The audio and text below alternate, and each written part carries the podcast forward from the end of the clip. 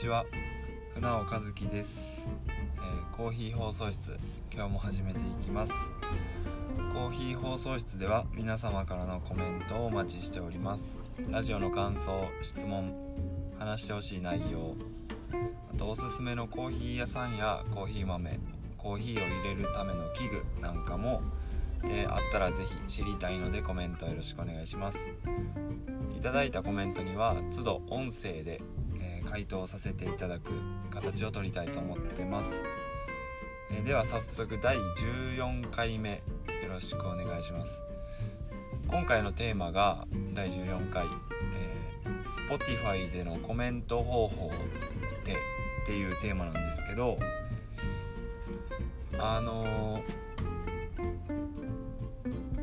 この冒頭の、えーコメントください。ラジオの感想質問話してほしい内容。ぜひよろしくお願いしますみたいなのをえー、と13回ずっと言ってきたんですけどあのーまあ、これを聞いてくれてる方からメッセージをインスタグラムの DM の方でいただいてそれがあの Spotify でのコメントの仕方方法がわからないっていうところで、まあコメえーメッセージをいただいて僕もちょっと調べてみたんですけどあのこれ本当に申し訳ないんですけどわからなくてあの分からずにずっと、えーコメントくださいっていうのを言い続けてたんですけどまず本当にごめんなさい。あの僕もやり方わからなかったです。あのこんなにねずっと第13回までコメントくださいくださいずっと言ってたんですけどあの多分ねあのアンカーの方はできるんですよ。このコーヒー放送室を Spotify と Anchor っていうアプリ、まあ、プラットフォーム上で配信させてもらっててで Anchor の方は多分コメントができるんですよ。実際、えーコメントいただいたので。ただ Spotify の方がちょっとまあ僕がやり方をわからないだけなのかもしれないんですけどちょっとコメントができなさそうな感じなんですよね。でもあのえっ、と聞いてくれてる方のほぼ全員ぐらいがあの Spotify で聞いてくださってると思うんでちょっともしあの今後コメントとか感想とか、まあ、それこそその冒頭に言ってるラジオの感想話してほしい内容おすすめのコーヒー屋さんコーヒー豆コーヒーの器具みたいなところを、まあもしこう何て言うんですかねコメントいただけるメッセージをいただける方がいたらあのインスタグラムの DM、とフロスクコーヒーのアカウントか僕船尾和樹の個人のアカウントどちらでもいいんで DM の方にまあラジオネームを添えて、えーお願いします。そっちの方で受け付けるようにさせてもらいます。なのでうーんそうですね。お気軽に何でもいいんで面白かったよだけでもいいですしもっと頑張れでもいいですしうーんとまあ DM ってちょっとハードルというか抵抗感というか感じる方もいるかもしれないですけど全然受け付けてますんでコメントいただけるお優しい方がいたらあのインスタグラムの DM までラジオネームを添えてよろしくお願いします。で、えー今回のテーマ、まあ、先ほどもお伝えしたんですけど Spotify でのコメント方法ってっていうところで、まあ、それが、まあ、今お話しした内容になるんですけど最近結構最近というかこれ14回目13回目まで、まあ、結構真面目な話というかまあ硬いまではいかないですけど、まあ、今回は結構緩めというかっていう回に一回してみたいなと思ってえっ、とまあコメントをですねコメントというかその先ほどあのインスタグラムの DM で Spotify でのコメントの仕方わからないんでこっちでさせていただきましたっていうまあご丁寧な方がいてですねその方からいただいたコメントを紹介しつつあともう一人そのアンカーの方でコメントをいただいてる方がいるので、まあ、このお優しいお二人のコメントを紹介でまあそれに対して僕の回答というか意見というかっていう回にしたいと思ってます。で、えー、じゃあ早速、えー、インスタグラムの DM の方でいただいたコメントがあるので紹介します。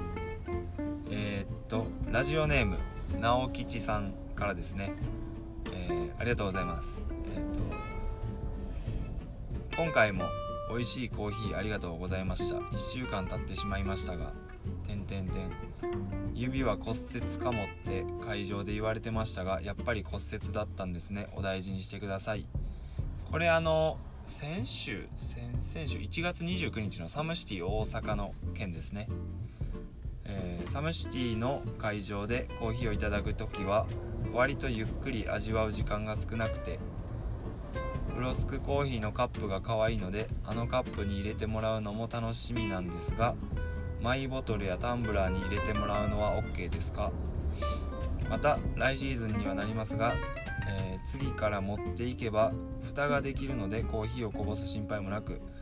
バスケも楽しめるかなと思ってます。試合が始まるまでに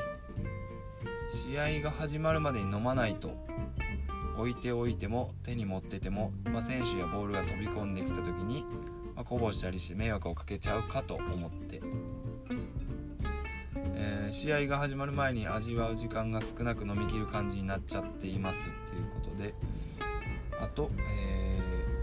ー、まだフロスクコーヒーを自宅以外でゆっくり味わう時間がないのでどこかでもしかしたらキッチンカーで船尾くんが入れたコーヒーをゆっくり楽しめる時間を迎えることができるのを楽しみにしています。自宅での娘とのコーヒールーティンも継続中で、えー、コーヒー飲むから始まるリフレッシュタイムの必需品となっていますっていうことでえーとありがとうございます。こんなに丁寧な、うん、コメント長文の文章を送っていただいて本当に嬉しいですね。ありがとうございます。あのー、まずじゃあ上の方から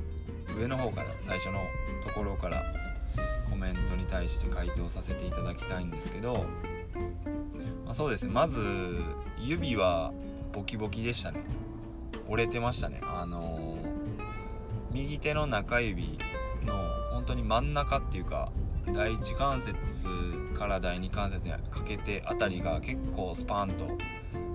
折れてましたね。あのまあ、脱臼をしてそのまず僕も、えーと、サムシティの試合があってですね1月28の土曜日に僕は試合自分の試合があって1月29日の日曜日に、えー、サムシティ大阪の方でコーヒーの出店をさせていただいたんですけどなんで試合が僕は土曜日で木曜日のチームの練習中にまあ脱臼したんですよね。あのパーカーを切って、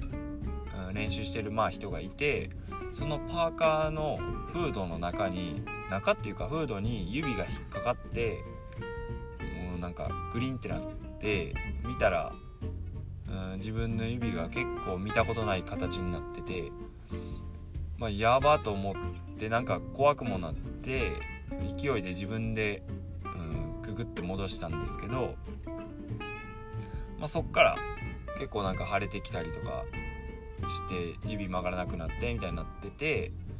ただもう試合がなんで2日後木曜日にやっちゃって土曜日が試合だったんで、まあ、病院行ってもなーっていうので土曜日そのまま試合したんですけどまあ試合中もなんかやっぱバスケしてるとボールまあそもそもキャッチとかドリブルとかあとなんか試合中ってやっぱ選手同士は接触するんでまあ叩かれるっていうか手が当たったりとかもするんでなかなか痛くてですね特に準決勝の途中にまあ叩かれたんですよ。まあディフェンスは別に僕の手を狙ってるわけじゃなくてボールを狙ってるとは思うんですけど思いっきりまあ僕のそのね脱臼した指に直撃してそれがもうちょっと痛すぎてなんかもうそのまま交代してもうベンチの後ろでうずくまってたんですけどもうなんか久しぶりですね。あの痛みで泣きましたね。痛すぎて涙出てきてあとちょっと汚いですけどちょ何て言うんですかねあのちょっと吐きそうになるぐらい痛いというかずっと痛いと吐きそうになってくるっていうのが、まあ、僕個人的になのか皆さんのあるあるなのかちょっと分かんないんですけど吐きそうになってきてずっとうずくまっててみたいなのがまああって、まあ、なかなか、うん、まあほんでえっ、ー、と日曜日はサムシティ大阪行ってコーヒーを入れてまあ、次の月曜日に病院行ったら折れてたっていう感じなんですけどそうですね。まあそうですね。これまた体弱いって言われるかもしれないですね。あのそうなんですよ。指折れちゃって怪我すると体弱いってねこの前もあの脱ラジオの方で菅さんに言われてましたけどそうなんですよね。怪我したくないんですよね。それ言われちゃうから。ただあのこれ僕ちょっと一つ言いたいんですけどあの本当身内ネタというか分かる人にしか分からないんですけどあのトテレンのメニューを週3まあたまに週2しかできない時もありましたけどで自分なりに思いっきり取り組んだら多分あの2人以外は誰でも怪我するんですよ。誰でも肉離れするんですよあれは。多分肉離れをしてない人はちゃんとやってないっていう僕のこれはあくまで個人的見解なんですけどだから、うん、みんなやってないんですよ。あの思いっきりやったらあれは肉離れするっていう。まあこれ以上はあんまり言わんときますけど。でまあその日曜日まあ結果折れてた指でドリップしてたんですけどあの、それにしてもですね最近買ったフェローの白いケトルは注ぎやすかったですね。めちゃくちゃ。あのー、本当に僕中指使えなくてで人差し指ん？薬指どっちかと一緒に固定しながらまあコーヒー入れさせてもらってたんですけどあの、まず僕のフェローのケトルって2種類あってその電気式その自動お湯を沸かす機能と温度調整機能がついているタイプと、まあ、それがついてないケトル。あのアナログの温度計がついてるっていう2種類あるんですけど僕のは電気式じゃなくてアナログの温度計が蓋についているタイプでだから多分こうケトルの中にこの電気的な設備というか、部品というかがないから軽いんですよね。軽いですし、まあ、これは電気式も、えーと、そうじゃないタイプも共通なんですけどフェローのケトルって持つとこがすごい特徴的な形しててなんかうーん例え間違ってるかもわかんないですけどピストルみたいな形なんですよ。すごいなんか持ちやすくて他のケトルにはないあの取っ手の形状がまあなんか僕の使い物にならない中指があったとしても全然やりやすかった。注ぎやすかったんで改めてこうケトルのうんあフェローのケトル買ってよかったなって思いましたね。あのまあそのピストルみたいな持ち手のついてるケトルっていうのがフェローのやつなんですけどもし気になる方がいたらまあ、ネットでも SNS でもフェローケトルですぐ出てくると思うんで、まあ、もしコーヒーうん自宅で入れる時にいいケトルないかなとか探してる人がいたら、まあ、ちょっと高いですけど本当に持ち手だけじゃなくてこうお湯を注ぐ出口の形状というかノズルみたいなその部分とかもすごい考えられて作られてて、まあ、本当におすすめできる自分が使ってみて、うん、本当にいいなって思ったものなんでもし気になる方がいたらフェローのケトルはありなんじゃないかなって思ってます。あと、えー、メッセージの中にあったんですけどタンブラーとかマイボトルに入れる。これ大歓迎ですね。全然もうもうゆ、う、全然大歓迎です。あの実際まあ自分が普段使っているまあそういうワインボトルとかタンブラーとかのが、まあ、飲みやすいと思いますし、うん、単純にうんとテイクアウト用の紙紙状紙状紙製のカップよりも冷めやすいと思いますし蓋がついてる分こぼす心配もないし、うん、全然 OK です。あの言ってもらったらすぐそこに入れますし僕もコーヒー屋さんに行ってたまにするんですよね。だから店内でドリップ注文させてもらってっていう時は店内の、まあ、テイクテイクアウトカップしかないとこだったらそれですし、まあ、うんとマグカップというかそのお店が、まあ、取り扱ってるカップに入れてもらってっていうんです。やうんと注文の仕方でするんですけどあの帰りに、まあ、美味しかったやつとかおかわりみたいなこう帰り道でも帰りの電車の中でも車の中でも飲みたいなって思ったら自分の、まあ、マイボトルみたいなものも僕は持ってるんでこに入れてもらえますかって言うと、まあ、ほとんどのコーヒー屋さんで OK してもらえるというか、まあ、断られたことはないんですけどなんで全然いい、あのー、大歓迎ですので、あのー、ぜひここに入れてくださいって言ってもらったらすぐ対応させてもらおうと思います。あとはですねメッセージの中であったのがあの、まあ、キッチンカーの話。でえっとねキッチンカーの話その車屋さんから今日連絡あって車両自体が入ってくるのが2月の14でえっと15にえっとその何て言うんですかねその車を取り寄せてもらった車屋さんからそのキッチンカーのための施工をしてくれる車屋さんに移動してで僕はその2月15以降、まあ、1617あたりでその実際に施工してくれる車屋さんの方に行って、まあ、現物を見ながらこうでこうでっていう打ち合わせをしてまあうんと使う材質とかテーブルの形状とかいろいろお話しする項目はあるんですけど、まあ、そこで費用とか見積もりももらって実際にま施工に入ったらヶ月弱1ヶ月かからないぐらいって言われてたんで多分3月の中旬遅くてもまあ下旬にはうん一応完成するのかなって思ってます。でまあ完成してからもちょっとやることはあってその保健所の方でこう何て言うんですかね飲食店営業に本当にまあ、違反してないかみたいなチェックとかがあってそれが通ったら許可が出るんで、まあ、いろんなとうんと許可をいただいたエリアではコーヒーを提供できるようになるみたいな感じなんで、まあ、4月その2000だから23年度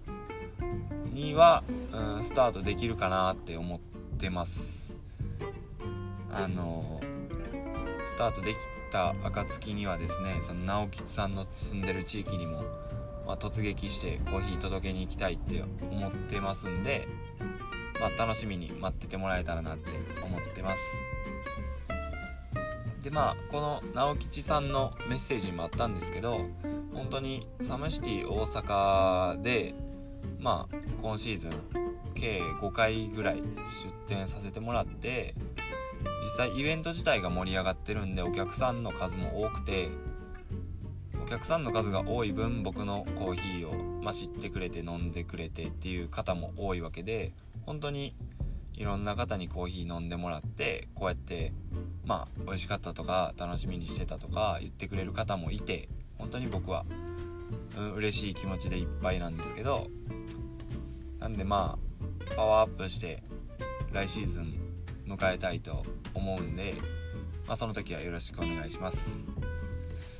で、えー、直吉さんが今回そのインスタグラムの DM の方でメッセージをくれたんですけどこういう感じで、えーと、ラジオネームを添えてまあ内容は別に何でもいいんですけどメッセージコメントラジオの感想いただけたらなって思います。でもう一人ですねえっ、ー、とアンカーの方でコメントをいただいた方がいてですねそちらも紹介したいと思います。この方は2回目ですね。あのラジオネームニーヤンさんから。ニーヤンさんは前回コメントいただいた時は確かその海外製のコーヒー器具おすすめなんかあれば教えてくださいみたいな内容で僕はフェローのケトルっていうのをおすすめさせてもらったんですけどでそのおすすめさせてもらった後にもしそのニーヤンさんの方でもこういうコーヒー器具いいですよとかあったらまたコメントして教えてもらえたらなって思ってますみたいな感じで回答したんですけど、まあ、そのアンサーが届きましたね。えっ、ー、と紹介します。えっ、ー、とナノフォーマー V2 というフォームミルクを作るギアに最近注目してます。えっ、ー、とブルーボトルとコラボして船尾さんが好きそうな白いモデルも最近出てますよ。YouTube を見る限りラテアートが描けるぐらいの綺麗なミルクができてますっていうところでコメントをいただきました。まずありがとうございます。あのー、そうですねラテですね。ラテはまだ僕は踏み込めてないんですけどラテの沼に。でもやっぱラテいいですよね。この前のあのー三重県鈴鹿市の縁結びっていうおにぎり屋さんでポップアップをした時にあのー、あったかいラテとパンを提供させてもらいましたみたいな、まあ、その2つについてお話しした回もあるんですけど縁結びで、えーと、提供させてもらったラテっていうのはエアロプレスっていううんと注射器みたいな形のコーヒー器具を使ってまあエスプレッソは入れ厳密にはエスプレッソではないすごい、えーとまあ、濃いコーヒーを抽出してそこに泡立てたミルクを入れてっていう形でラテを提供したんですけどうんまあめちゃくちゃそれも実際美味しかったですしただあのやっぱりエスプレッソでうん高い圧力をかけて抽出したまあエスうんエスプレッソマシンでっていうエスプレッソで入れたラテとはやっぱりちょっと違ってうんまあポジティブに言えばうんすっきりしてる飲みやすい。ただまあ、うん、ちょっとネガティブな表現するとやっぱりちょっと濃度感が足りないというかパンチが弱いみたいな。だからまあラテ僕も好きですしうんこうやってコーヒーのポップアップとかさせてもらうならラテを提供したい気持ちは本当にあるんですけどただやっぱり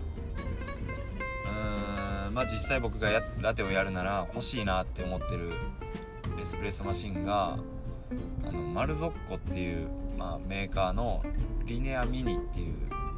まあ、機種機種というかエスプレッソマシンでだいたい80から100万ぐらいするするんですね。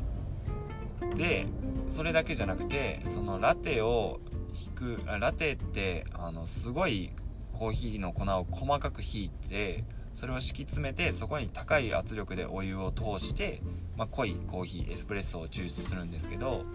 そのすごい細かくエスプレッソ用のグラインダー豆を引く機械っていうのも必要で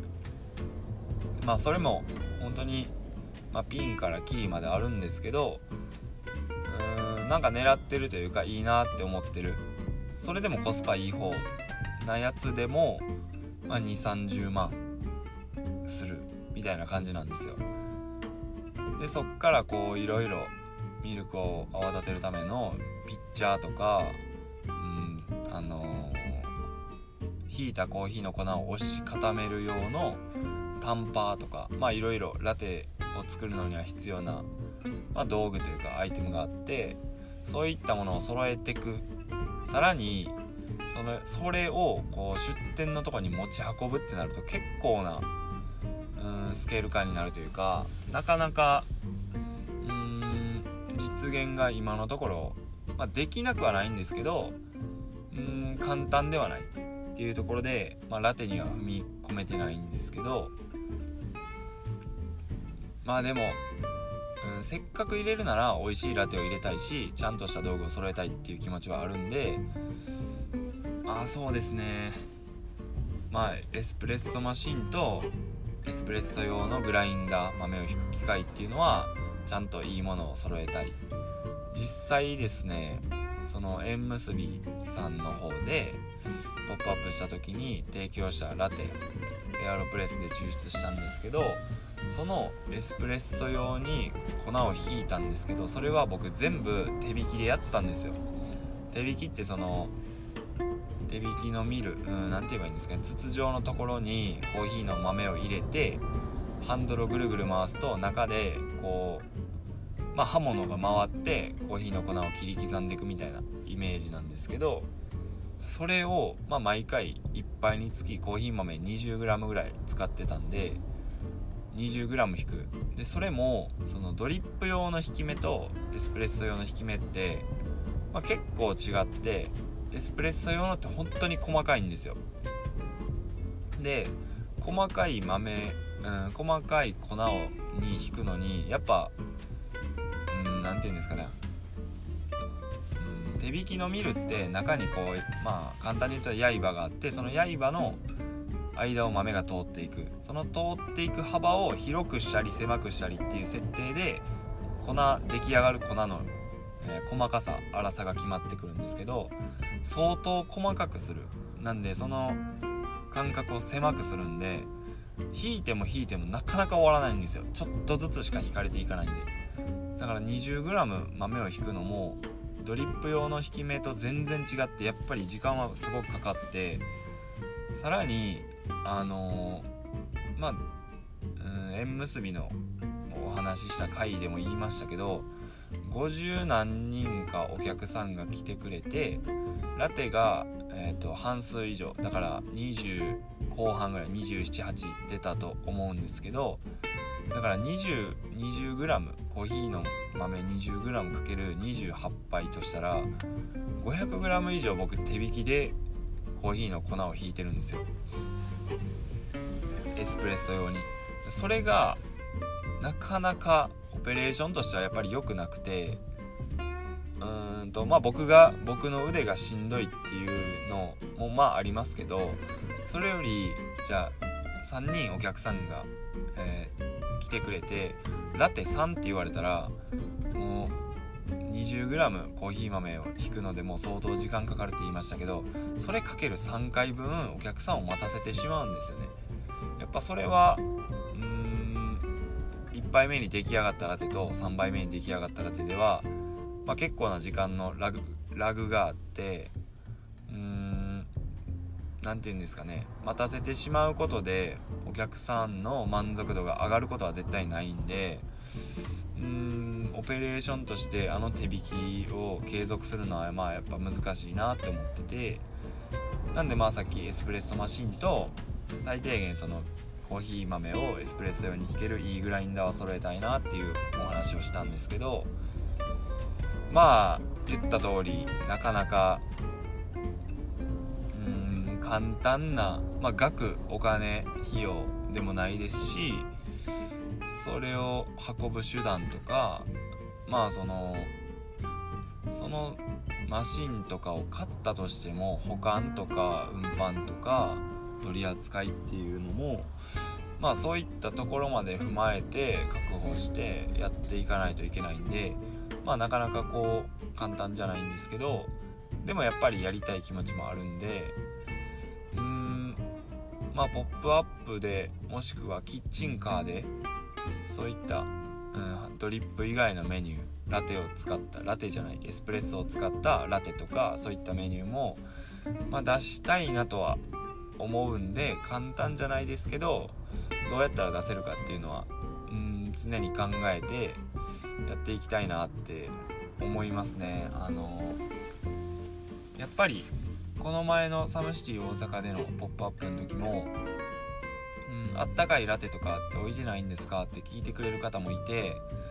まあ、今回ドリップだけなんですって説明説明というか答えさせてもらってたんですけどやっぱりちょっと悔しくて求めてもらってるものを出せてないっていう。で求めてくれ求めてきてくれてるのにそれに応えれないっていうのはやっぱ歯がゆいというかうん悔しいなみたいな気持ちにもなってたんでうんまあニーヤンさんがこうやってラテにラテを作るためのまあアイテムこんなんいいですよっていうのはせっかく教えていただいたんでまあラテを提供できるドリップ以外のメニューでもお客さんに満足してもらえるような準備をする。そういったものはうん今後ちょっとやっていきたいなって思います。あのー、そろそろなんだかんだでちょっとダラダラお話しさせてもらって30分ぐらいになってきたんで今回はこの辺で終わりたいと思います、えー、まあ、今回みたいにですねいただいたコメントには、えー、都度音声で僕が声で回答する形をとっていきたいと思いますんでまああの冒頭にもお伝えしましたけど、えー、Spotify のコメント方法、まあ、知ってる方がいたらコメントをぜひお願いします。もし僕みたいにわからないっていう方がいたら、えー、インスタグラムの DM フロスクコーヒーでも船尾和樹でもどちらのアカウントでも全然いいのでラジオネームを添えて、えー、お気軽にメッセージの方よろしくお願いします。今回はこの辺で終わりたいと思います。えー、僕のやってるフロスクコーヒーでは各種 SNS インスタグラムツイッターノートの方でもコーヒーに関する記事を書いたりしてます。あと、えー、フロスクコーヒーのオンラインストアの方もありますんでもし僕が焼いた、えー、コーヒー豆に興味のある方がいたら是非チェックしてみてください。それではまた次回の放送で船尾和樹のコーヒー放送室でした。バイバーイ。